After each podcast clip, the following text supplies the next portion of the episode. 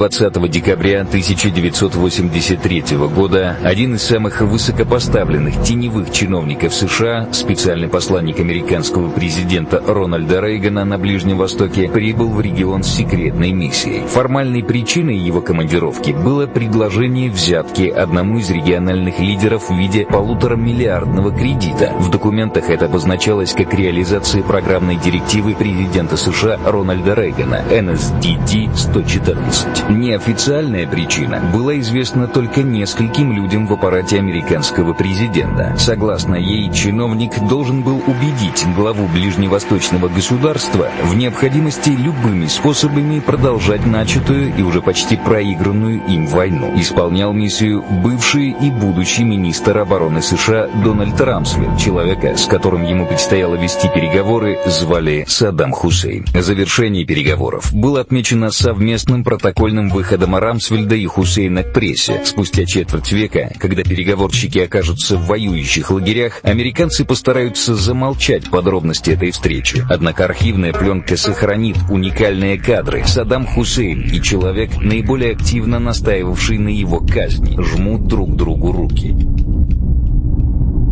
Во время этого визита Дональд Рамсфельд заявил, лишь государство, способное самостоятельно определиться со своей внешней политикой, может называться по-настоящему свободным. Эксперты и наблюдатели расценили его слова как знак успешности миссии и одновременно как особую форму поддержки Ирака в его планах. Война продлится еще пять лет. Ирано-иракский кризис станет самым кровопролитным региональным конфликтом второй половины 20 века, унеся по разным данным до миллиона 700 500 тысяч человеческих жизней с обеих сторон и завершится крахом экономики и участников.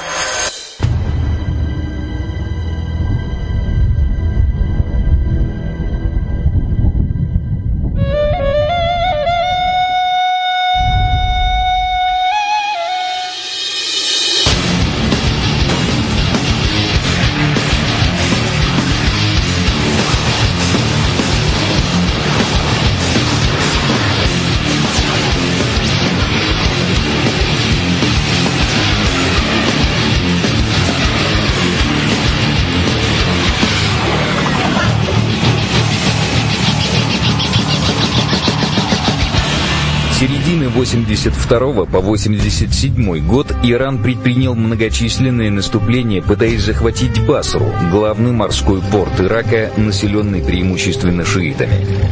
Иракская армия создала укрепленную линию обороны, позволявшую за счет подавляющего огневого превосходства уничтожать живые волны атакующих. С обеих сторон все чаще применялись кампании артиллерийского и ракетного обстрела жилых кварталов городов с целью устрашения. В качестве одной из особенностей боевых действий военные эксперты журнала «Тайм» отметили ограниченное использование авиации.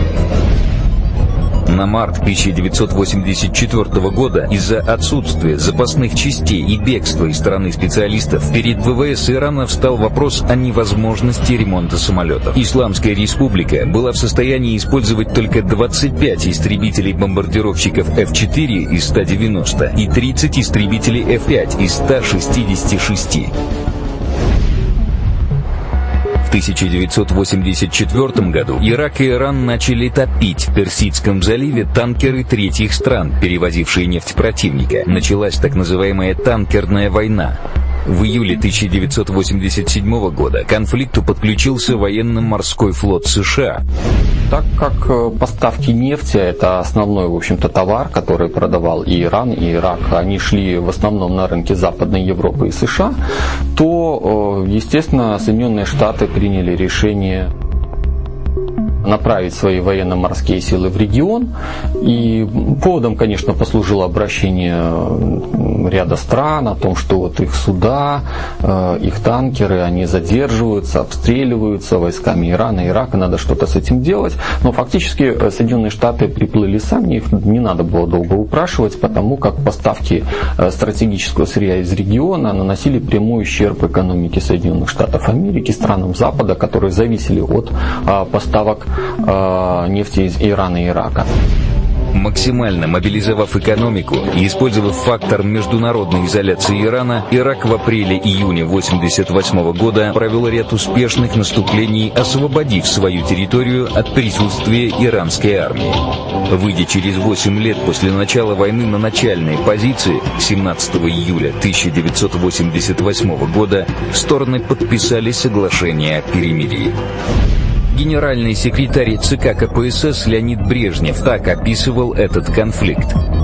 Кому выгодна эта война? Конечно, не Ираку и не Ирану. Они получат лишь разрушенную экономику и большие людские потери. Но кое-кто выгоду от войны получил. Это уже сейчас видно. На глазах у всего мира происходит усиление иностранного военного проникновения на Ближний и Средний Восток. Строятся также расчеты на то, чтобы ослабить антиимпериалистическую направленность политики как Ирана, так и Ирака. Впрочем, оба вовлеченных государства для СССР были скорее идеологическими противниками. Радикальная религиозность Ирана и воинственные позиции Ирака оставляли советским дипломатам слишком мало места для маневра. И хотя Союз не мог не вмешиваться в происходящее на его границах, достаточно часто его роль сводилась к серьезной, но второстепенной функции экономического и военного поставщика. В то же время американская администрация, похоже, искала друзей менее щепетильно. Это давало ей широкий набор средств для влияния на политику контрагентов по обе стороны линии фронта.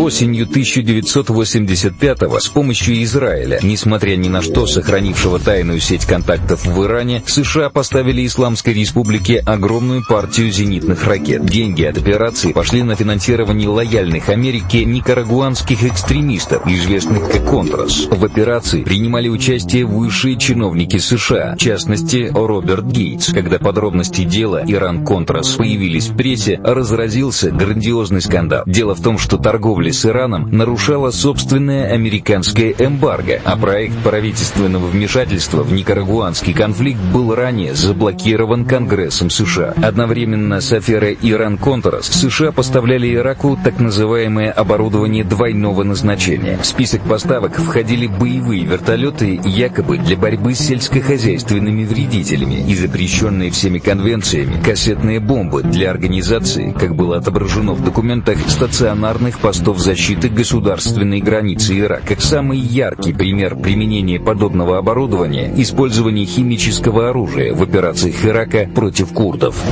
Армия Ирана она была преимущественно укомплектована американской э, техникой, э, в то время как армия Ирака она была укомплектована американской, э, значит, французской техникой, советской техникой, потому что Советский Союз тоже продавал оружие в регион.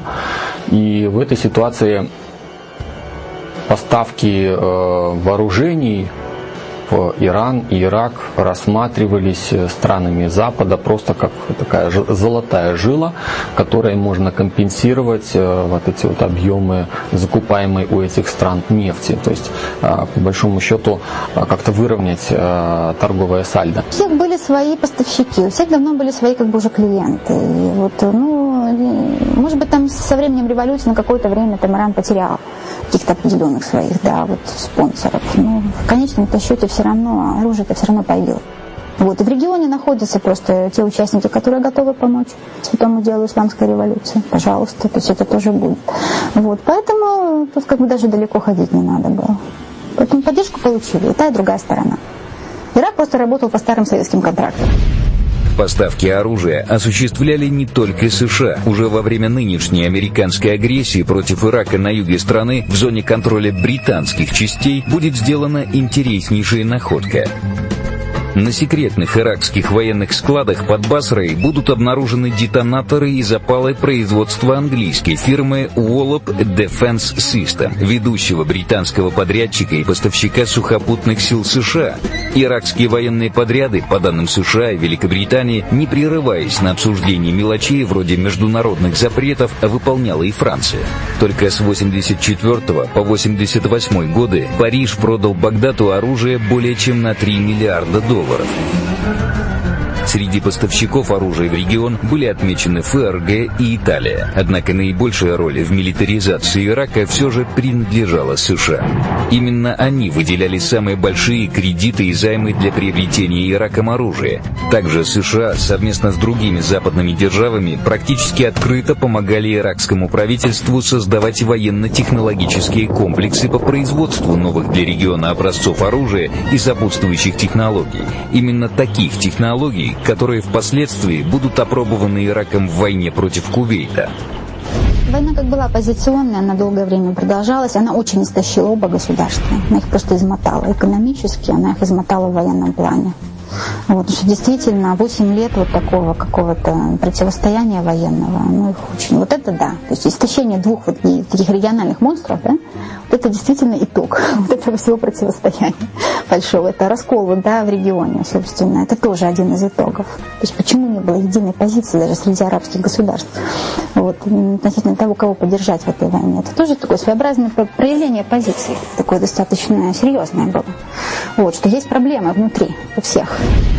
После окончания войны с Ираном все сельскохозяйственное и промышленное производство Ирака, кроме военных заводов, было практически остановлено. Так, например, Ирак, занимавший в 70-х одно из ведущих мест в мире по выращиванию финика, в конце 80-х вообще отказался от государственной поддержки этой отрасли. Именно безвыходность экономической ситуации подтолкнула правительство Саддама Хусейна к мысли о вторжении в Кувейт. За неимением иных средств к дальнейшему существованию официальный Багдад Багдад попытался спекулятивно взвинтить мировые цены на единственный доступный ему ресурс – нефть. В частности, Ирак попытался уговорить страны-участницы картеля ОПЕК сократить поставки нефти на мировой рынок. Эти действия ставили под угрозу энергетическую безопасность крупных стран, в том числе США. По просьбе Вашингтона, Эль-Кувейт и другие региональные столицы отказались поддержать Багдад. 17 июня иракский лидер прямо обвинил Кувейт в незаконном использовании нефтяных месторождений пограничной Румилы. 2 августа 90 -го года иракские войска вторглись в Кувейт и в течение дня заняли территорию этого государства. Так началась война, а точнее последовательность трех военных операций многонациональных сил, которую политики в США называли «бурей в пустыне». Эксперты окрестили ее «бурей на телеэкране». Чтобы создать именно нужную картину э, войны, американские журналисты, вообще журналисты, которые были аккредитованы при армии НАТО тогда, в Ираке, они посещали места боев э, только те, которые нужны были э, Западу, чтобы показать, что вот происходит именно так, а не это. Вот тут произошло просто тоже такое логичное достаточно объяснение. Э, военные объясняли это тем, что поскольку война идет с религиозными фанатиками, есть опасные места, в которые журналистам не стоит соваться, есть места более-менее безопасные. И вот под прикрытием войск журналисты по этим более-менее безопасным местам провозились. Естественно, безопасные места были подобраны таким образом, чтобы показать нужную картинку. Уникальной особенностью «Бури» было то, что эта война стала первой масштабной армейской операцией нового типа – столкновением в прямом эфире. Каждый шаг солдат международной коалиции, каждый боевой вылет был показан по телевидению с максимально доступными комментариями. Смысл и необходимость любого происходившего столкновения были объяснены. В глазах обычного телезрителя их оставалось только оправдать, но и для этого во время телевойны нашлось несколько ноу-хау. Одну из ведущих ролей в формировании общественного мнения в поддержку антииракской кампании на территории США сыграла так называемая история маленькой кувейтской медсестры. В судьбоносном интервью девушка, представленная как кувейтская беженка, рассказывала о чудовищных преступлениях иракских солдат. По ее словам, во время наступления группа иракцев получила приказ выкрасть аппараты жизнеобеспечения из роддома, в котором она работала медсестрой. Ворвавшись в здание, солдаты выложили более более 300 младенцев прямо на пол, обрекая их на верную смерть. Телеканалы повторили признание 15-летней беженки сотни раз. Американский президент Джордж Буш-старший десятки раз ссылался на рассказ о мертвых младенцах в качестве главного аргумента, доказывающего необходимость войны. Но впоследствии журналисты канадского телевидения доказали, что показанная по ТВ девочка – подставное лицо, дочь посла Кувейта в США, представитель королевской фамилии. В момент начала иракского вторжения она находилась на территории Соединенных Штатов и никак не могла быть очевидцем описанных событий. Вскоре всплыли остальные подробности. Выяснилось, что весь скандал был банальной фальшивкой, созданной авторами из американской пиар-компании Hilton Knowlton американцы поступали, как сказать, э, достаточно разумно, достаточно интересно. Они э, брали не просто какую-то условную информацию одну, которая должна была на всех распределяться, а информацию подавали для разных категорий населения. Вот в частности, просто пример, который приводил мой знакомый, как работали американцы с э, верующими. То есть это просто вот шло по каналам телевидения, ну, передача была направлена для определенного круга э, лиц. Они объясняли это очень просто, что Бог создал всех равными, а у иракцев нефти больше. Вот мы идем, чтобы эту нефть поделить, чтобы всем было поровну.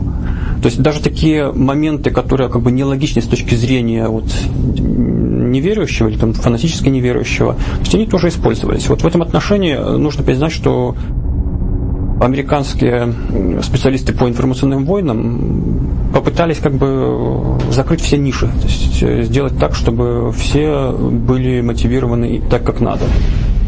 Другие точки зрения американскую телеаудиторию не интересовали. Не попал на экраны США и случай, названный «Трагедия о мире» 13 февраля 1992 года, уже после развертывания войск США в заливе, в результате точечного удара американской авиации по багдадскому бомбоубежищу погибли сотни гражданских лиц. Первая ракета пробила двухметровые железобетонные перекрытия. После этого в брешь были посланы еще две, термические, около 400 спящих женщин, стариков и детей сгорели заживо. Впрочем, замалчивание фактов о той компании вскоре стало общепринятой практикой.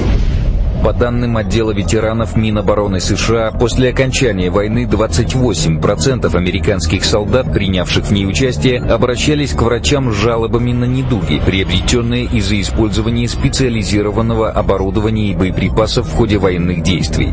Ветераны войны 1991 года жаловались на проблемы с памятью, головные боли, хроническую усталость. В их семьях отмечалось повышенное количество онкологических заболеваний и случаев рождения детей с врожденными дефектами. Еще одной уникальной чертой войны стало ее начало. По свидетельствам иракских чиновников, незадолго до вторжения в Кувейт Саддам Хусейн связывался с представителями американской администрации, и Вашингтон якобы согласился поддержать территориальные и имущественные притязания Багдада. Многие эксперты считают, что только получив некую информацию относительно реакции США, Ирак окончательно решился на агрессию. По мнению этих экспертов, американцы расставили ловушку, которую которую и угодил их ненадежный союзник. На момент начала боевых действий э, было совершенно понятно, чем закончится и в какие сроки закончится э, эта военная операция «Буря в пустыне». Э, вопрос был лишь в том, какие потери понесут э, Соединенные Штаты. Война 90-го года, вот она была достаточно и хорошо и подготовлена, и улажены все вопросы в мире были политические. Самое главное, я считаю, что американцы достигли соглашения с арабскими странами. То есть э, на стороне Америки против Хусейна, такого достаточно одиозного лидера, хоть и араба, хоть и мусульманина, выступили арабские страны. Вот это, это первая победа. Во-вторых, Хусейн проявил себя как явный агрессор, а, захват чужой территории. Вот. Поэтому психологически, политически Америка уже победила в этой войне. Ну и соотношение сил, оно по цифрам было при, приблизительно одинаковым, но надо сказать, что э, техника американцев, конечно, была ну, на порядок лучше, выше, организационные возможности.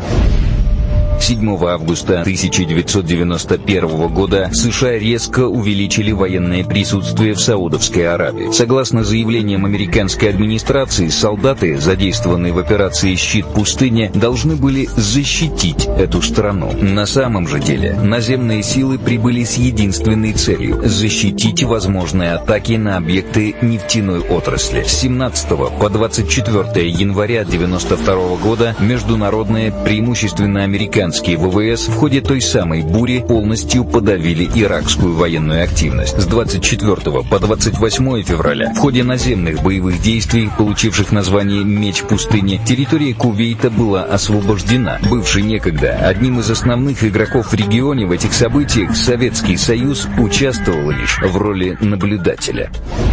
Бурю в пустыне можно считать э, окончанием холодной войны или такой прелюдией к окончанию, потому что окончанием, наверное, стоит считать распад Советского Союза. Э, во всяком случае, буря в пустыне э, четко показала, что Советский Союз перестал ну, искать возможности доминирования в, на Ближнем Востоке. То есть тут, похоже, произошло все по идеологическим причинам. То есть поскольку перестройка – это взгляд на Запад, и нужно подстраиваться под западные нормы, то есть получается все, что делает Запад, вроде как хорошо, и поэтому сложно Запад критиковать, либо в чем-то обвинять. Самые ощутимые боевые потери в кувейтской операции Ирак понес уже в ходе отступления. В ночь на 28 февраля оставленные без прикрытия колонны выводимой из Кувейта иракской техники, а также захваченные для эвакуации солдат туристические автобусы были разбомблены американской авиацией на шоссе 80. Позже эту дорогу назовут шоссе смерти. Всего бомбардировкам подверглись приблизительно 1500 машин на основном шоссе и еще около 400 в районе прибрежной дороги. Показательные уничтожения отступавших и уже не представлявших угрозы для коалиции иракских войск вызвал шквал критики. Мировой эфир потрясли слова британского офицера, очевидца событий. Такого количества трупов на квадратный метр не было, пожалуй, со времен Хиросимы. В результате иракской кампании 1991-го совокупные потери международных сил составили несколько сотен человек. При подсчете потери Ирака эксперты называют цифру от 100 до 200 тысяч. Режим антииракских санкций, введенных после войны, унес жизни еще более полумиллиона. Потери иракцев в результате немотивированной военной агрессии, развязанной США и Великобританией в 2003 по некоторым данным превышают миллион. Кстати, в самих США эта статистика закрытая информация. В конце 80-х, в начале 90-х э, противоречия между странами региона решены не были. По-прежнему очень серьезной проблемой э, региона, стран региона является религиозный экстремизм, этнический сепаратизм, ну, проблема курдов, такое уже общее место рассуждений о ситуации в Ираке, в Турции и в Иране. Кроме того, проблема э, суннитского меньшинства в Ираке, она остается по-прежнему актуальной, и э, распространение э, вот этого революционного ислама, распространение радикальных исламских сект по региону и в дальнейшем по миру, вплоть до территории Российского Кавказа, все это является следствием нерешенности проблем э, региона. И после Ирано-Иракской войны, после операции по освобождению Кувейта, э, проблемы, проблемы региона, ключевые проблемы региона, они решены не были. Получив карт-бланш на решение мировых проблем в одностороннем порядке, США еще не раз воспользуются преимуществами смерти в прямом эфире. К помощи этой тактики они прибегнут на Балканах. Ее же изберут, возводя новый санитарный занавес на территории республик бывшего Советского Союза. Можно сказать, эти катастрофы станут косвенным продолжением бесконечной войны в заливе. Есть такое расхожее выражение о том, что 20 век в мире начался не в 901 году, а в 1914, то есть Первой мировой войны. Что даже в 1918 говорят окончанием Первой мировой. Вот можно сказать, что 20 век закончился 91 годом. Именно распад Советского Союза, то есть потеря двуполярности в мире и выход США на мировую арену как гегемона, как государство, которое в принципе может диктовать условия э, любой стране мира или даже групп, э, группам стран 1 мая 2003 года министр обороны США Дональд Рамсфельд заявил о завершении начатой новой иракской кампании. 8 ноября 2006 года президент США Джордж Буш-младший объявил об отставке Дональда Рамсфельда с поста министра обороны. 30 декабря 2006 президент Ирака Саддам Хусейн был повешен. Ни одно из этих событий так и не стало завершением войн в Персидском заливе. Запад он не заинтересован видеть продолжение себя в регионе. Запад э, заинтересован в том, чтобы видеть э, надежные поставки сырья из этого региона и видеть в этом регионе емкий рынок сбыта с платежеспособным спросом по поставкам своей продукции в этот регион. И поэтому Наверное, мы можем э, сказать о том, что итогами этих э, локальных столкновений осталась э, нерешенность фундаментальных противоречий, нерешенность ключевых проблем. Многие из них даже усугубились.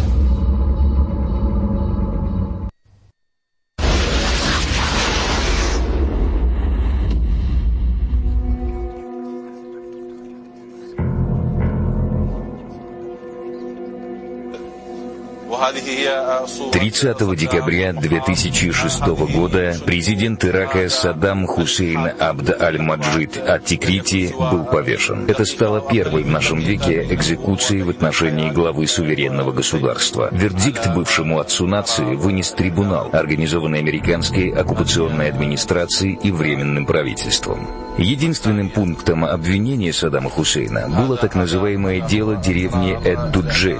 148 ее жителей были казнены после того, как 8 июля 1982 года на шоссе неподалеку от этого селения правительственный кортеж Хусейна был уничтожен шиитскими боевиками. Группа нападавших убила 11 человек из личной охраны президента. Сам Хусейн спасся лишь чудом. Этой акцией террористы хотели отомстить за смерть духовного лидера иракских шиитов и личного врага Саддама Хусейна, священника Мухаммеда Ассадра. На суде 2006 года Хусейн не отрицал, что отдал приказ наказать виновных в покушении на него.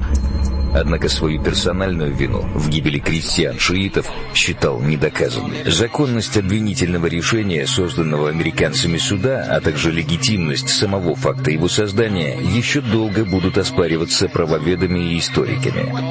Неоспоримо то, что гибель Саддама Хусейна затруднила исследование истории одной из самых горячих точек на нашей планете – Персидского залива.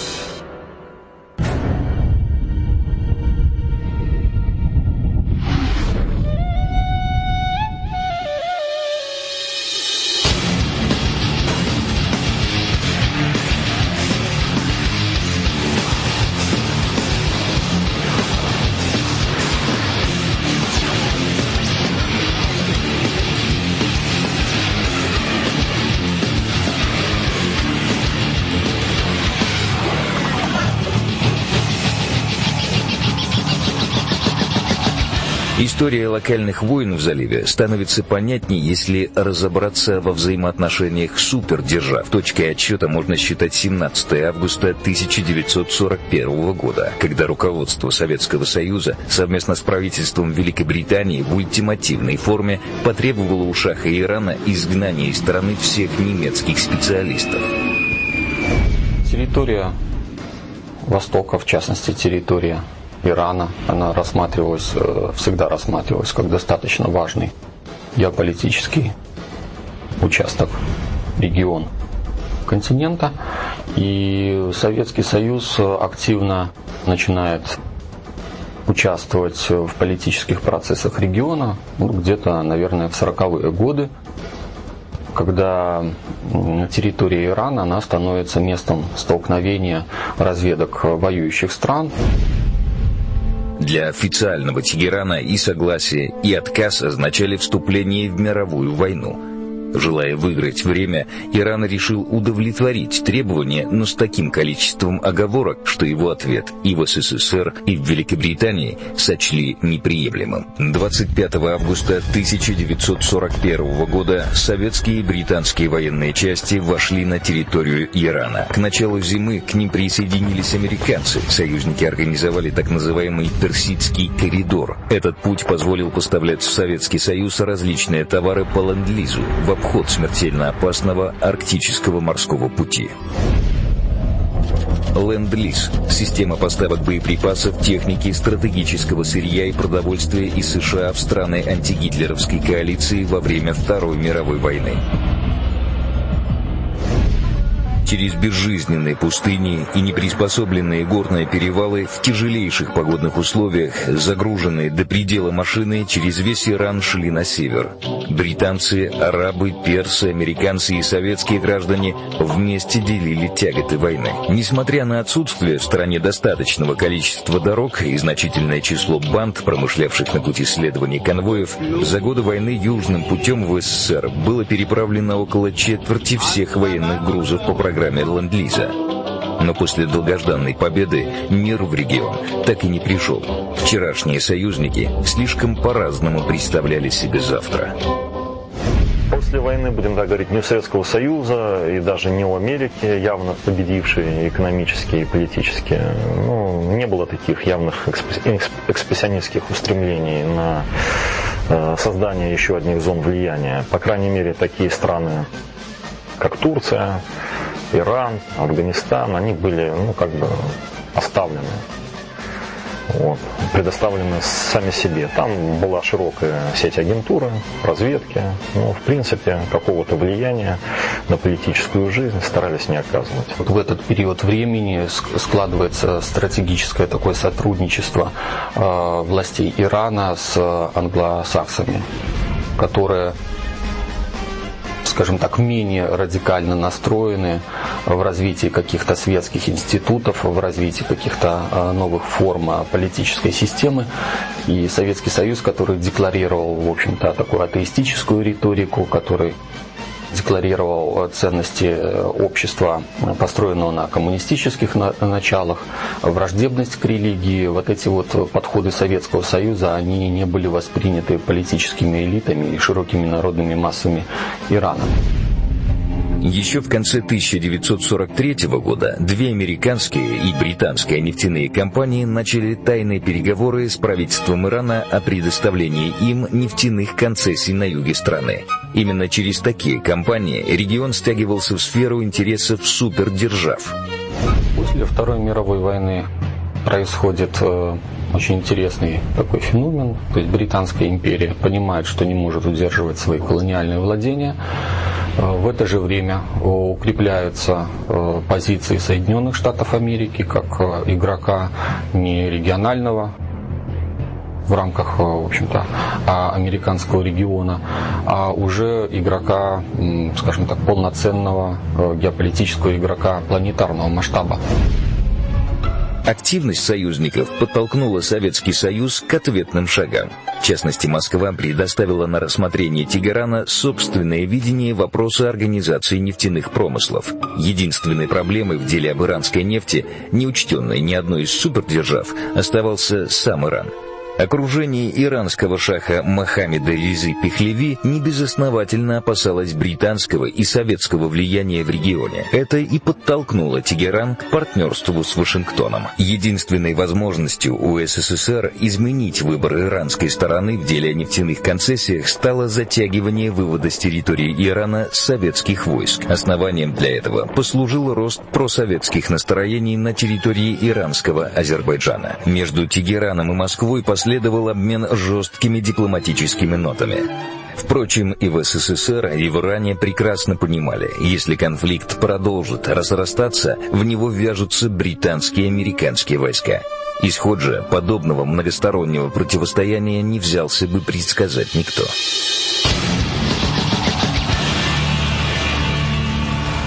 Иранский внутриполитический кризис ушел в плоскость межгосударственных отношений. Тегеран начал процедуру вынесения спорного вопроса на рассмотрение ООН.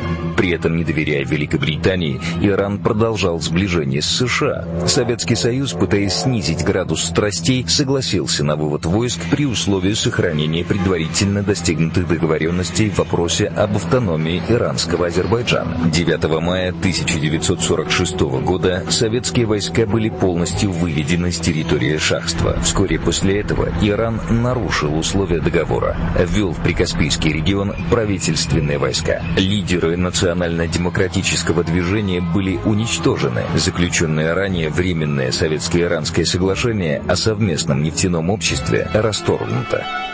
Соединенные Штаты активно участвуют э, в политических процессах, которые происходят на Ближнем Востоке. Безусловно, вмешиваются в ситуацию в регионе в связи с э, стратегическим значением поставок нефти из э, Саудовской Аравии, Ирана, Ирака, Кувейта, других стран. И Советский Союз также не может безучастно наблюдать за этой ситуацией и тоже пытается каким-то образом э, заручиться поддержкой правительств, которые могут ослабить геополитическую роль основного противника Советского Союза в годы Холодной войны.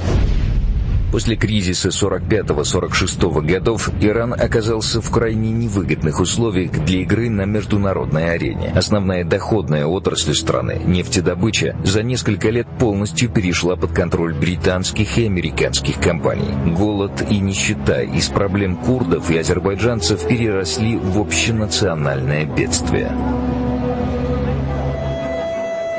1953-м на волне растущих антимонархических настроений премьер-министр Ирана Мохаммед Масадык вынудил шаха Пехлеви покинуть страну. Первым же решением правительства Мусадыка стала национализация предприятий нефтяной отрасли. Вот только развить это достижение реформаторам не удалось. 1953 год он достаточно непростой э, по большому счету с 53 года по 79 э, год жизнь Ирана представляет собой такой сплошной клубок противоречий. С одной стороны, конечно же, Запад одержал очень такую серьезную э, политическую победу установив режим, а, а, скажем, не установив режим, но содействие, очень активно содействие переходу а, в Иране политического режима, политического руководства, которое было прямо ориентировано на Соединенные Штаты Америки, на страны Запада и достаточно прохладно относилось к тому, что происходило в Советском Союзе. После событий 1953 года реальная власть в стране окончательно перешла к США. В годы шахского правления в Иране находились до нескольких десятков тысяч так называемых американских военных советников. По просьбе своего заокеанского партнера Иран последовательно поддержал приход к власти проамериканских режимов в Чаде, Сомали и Омане. В то же время отношения с социалистическими государствами портились. Участники левого движения внутри страны уничтожали уничтожались. В этой ситуации борьбу с шахом возглавили религиозные деятели под предводительством Рухалы Хамини. Рухала Мусави Хамини, 1900-1989 годы жизни. Иранский шиитский религиозный, научный и политический деятель, аятолла, сторонник экспорта революции в страны региона, ярый критик и идеологии социализма и капиталистического пути развития. В религиозно-философских работах, книгах и проповедях Хамини были заложены основы будущего нового типа государственного образования – Исламской республики. Основной мишенью для его критики стали США и их влияние на представителей иранской политической верхушки поддержал армию, плюс, соответственно, вот впоследствии действительно оказывал такую очень хорошую финансовую поддержку Ирану. В те годы это Соединенные Штаты. Вот, это вполне, да, вполне тоже логично было. Вот, потому что инвестором они тоже основным стали. Было соглашение по обороне с Соединенными Штатами подписана, была хорошая такая помощь предоставлена военной Ирану в это время. Значит, то, что там, как проводились реформы, это тоже нужны были средства. Была экономическая помощь, не только Штатов, она была, в принципе, западная помощь. Вот. И что еще самое, наверное, такое удачное, да, как удачный проект для Запада, это то, что Иран стал, собственно, членом этого Багдадского пакта, то есть этого союза да, военно-политического, который был образован на Ближнем Востоке в 1955 году. В середине 20 века масштабные перемены пришли и в Ирак. В 1958 году пробританская власть короля Фейсала II пала. Главой государства объявил себя генерал Абдель Кирим Касем. Вторая антимонархическая сила Ирака, арабская социалистическая партия БААС, была вынуждена продолжить свою работу в подполье. БААС – партия арабского социалистического возрождения, созданная в 1947 году политическая сила, ставившая в качестве основных целей построение социализма и объединение арабов. Партия исторически разделена на две ветви – ливадскую, просоветски ориентированную сирийскую и иракскую. Лозунг партии – единство, свобода, социализм. Долгие 10 лет пребывания генералитета у власти в стране царил жесточайший режим ограничений свобод. Но именно в этот период БАС превратилась в мощную полувоенную структуру, широко разветвленной агентурной сетью и четко обозначенными функциями каждого члена. Пост главы службы безопасности в обновленной партии занял молодой и деятельный боевик Саддам Хусейн. Саддам Хусейн Абд Аль-Маджид Ат-Тикрити, иракский государственный военный и политический деятель, генеральный секретарь иракского отделения партии арабского социалистического возрождения БААС. Придя к власти, установил в стране культ личности, проводил агрессивную экспансионистскую внешнюю политику в регионе. В 1968-м БАС сместила правительство Касема и сформировала Совет революционного командования во главе с Ахмедом Хасаном Аль-Бакром. В списке Совета Саддам Хусейн значился под номером 5. После Басийской революции он продолжил курировать партийные и государственные спецслужбы, сохранив при этом все методы, характерные для подпольной борьбы. К моменту окончательного прихода Баас к власти на родине Хусейн уже дважды приговаривался к смерти. Первый раз за убийство политического оппонента, второй за участие в неудавшемся покушении на главу военного правительства генерала Абделя Кирима Касема.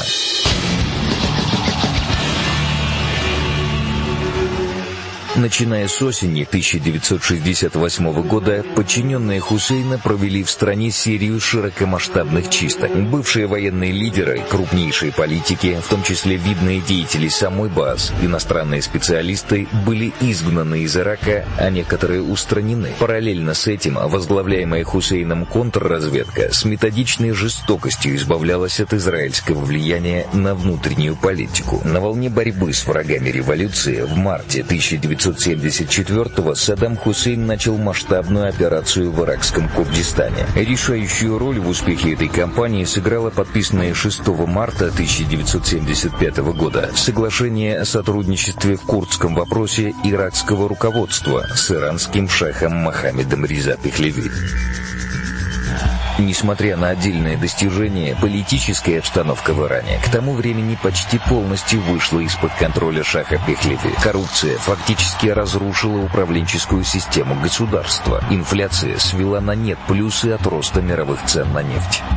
Система была очень централизована. все фактически замкнулось от экономики да, до, там, каких, до принятия, от, от принятия политических решений до экономики, да, все замкнулось, собственно, вот на государственном вот этом аппарате, да, потому что госсектор был просто колоссальный, получился в результате всех этих реформ. Все замкнулось на шахе и на, собственно, вот как бы той некой, там было где-то несколько десятков семейств очень крупных, которые, собственно, владели вот все вот это экономическими всеми проектами, которые были там. Они все были, собственно, завязаны на дворце. Масштаб антиправительственных выступлений рос, несмотря на ужесточение карательных мер. Не смогли остановить его и несколько произошедших политических убийств. Наоборот, смерть сына Хамини Мустафы, якобы от сердечного приступа, стала своеобразным катализатором последовавших событий. Аятолла Хамини стал без преувеличения символом революции. В январе 1978-го массовые выступления студентов в его поддержку были жестоко подавлены полицией. Известия о многочисленных человеческих жертвах всколыхнули страну. 18 февраля, 29 марта и 10 мая многотысячные студенческие митинги прошли в крупнейших городах Ирана. В сентябре 1978 года Шах Пехлеви был вынужден ввести военное положение. Однако остановить революцию это уже не могло. Осознав этот факт, США предали своего союзника и отказали ему в помощи. 16 января 1979 года последний шах Мохаммед Реза Пехлеви бежал из страны. В Иран из многолетней ссылки в статусе безоговорочного национального лидера вернулся Хамейни.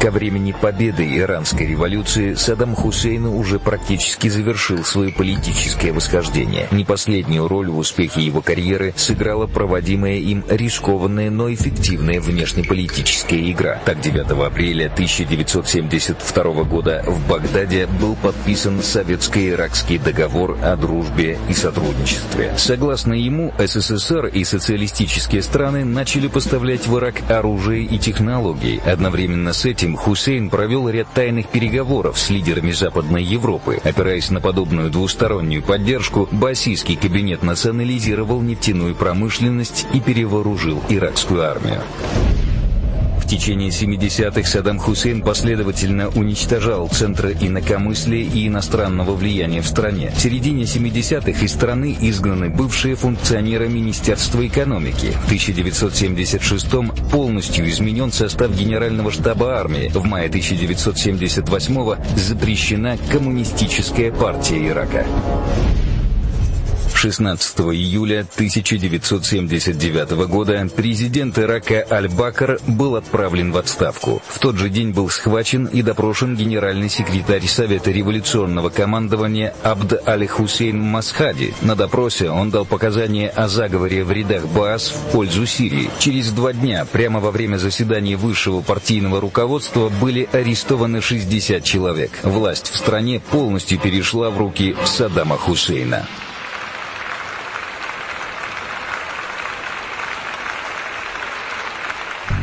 После прихода к власти центральной угрозой для Саддама Хусейна стал Иран. Аятолла Хамини собирался продолжить шиитскую революцию в других странах региона и прежде всего в Ираке. На государственном уровне это выразилось в поддержке Тегераном подпольной шиитской группировки Аддава Аль-Исламия. В кратчайшие сроки ее боевики развернули кампании покушений и террористических акций против представителей высшего иракского руководства. После нескольких заговоров и череды пограничных столкновений 22 сентября 1980-го иракская армия вторглась в Иран. Наступление было организовано по трем направлениям. Общая протяженность фронта составила 700 километров. На севере и в центре основной задачей войск было сдерживание возможных ответных действий Ирана. Главный удар Ирак нанес на юге. Саддам Хусейн планировал установить контроль над всеми крупными городами Южного Ирана в течение двух недель.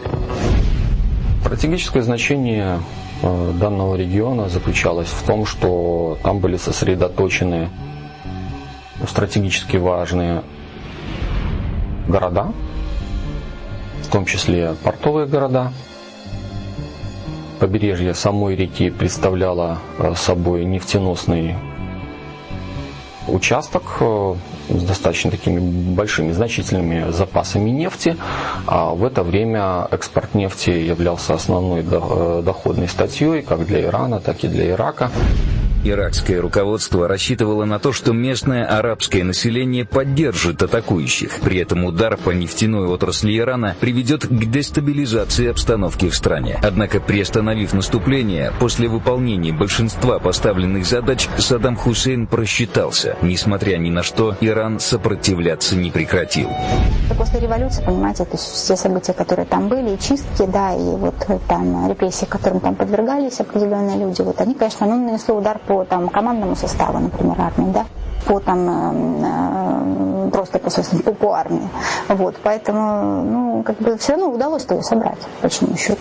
Вот. Корпус стражи исламской революции, конечно, не такой большой был, да, вот, но, по крайней мере, с чего можно было начать, вот начинали именно с него.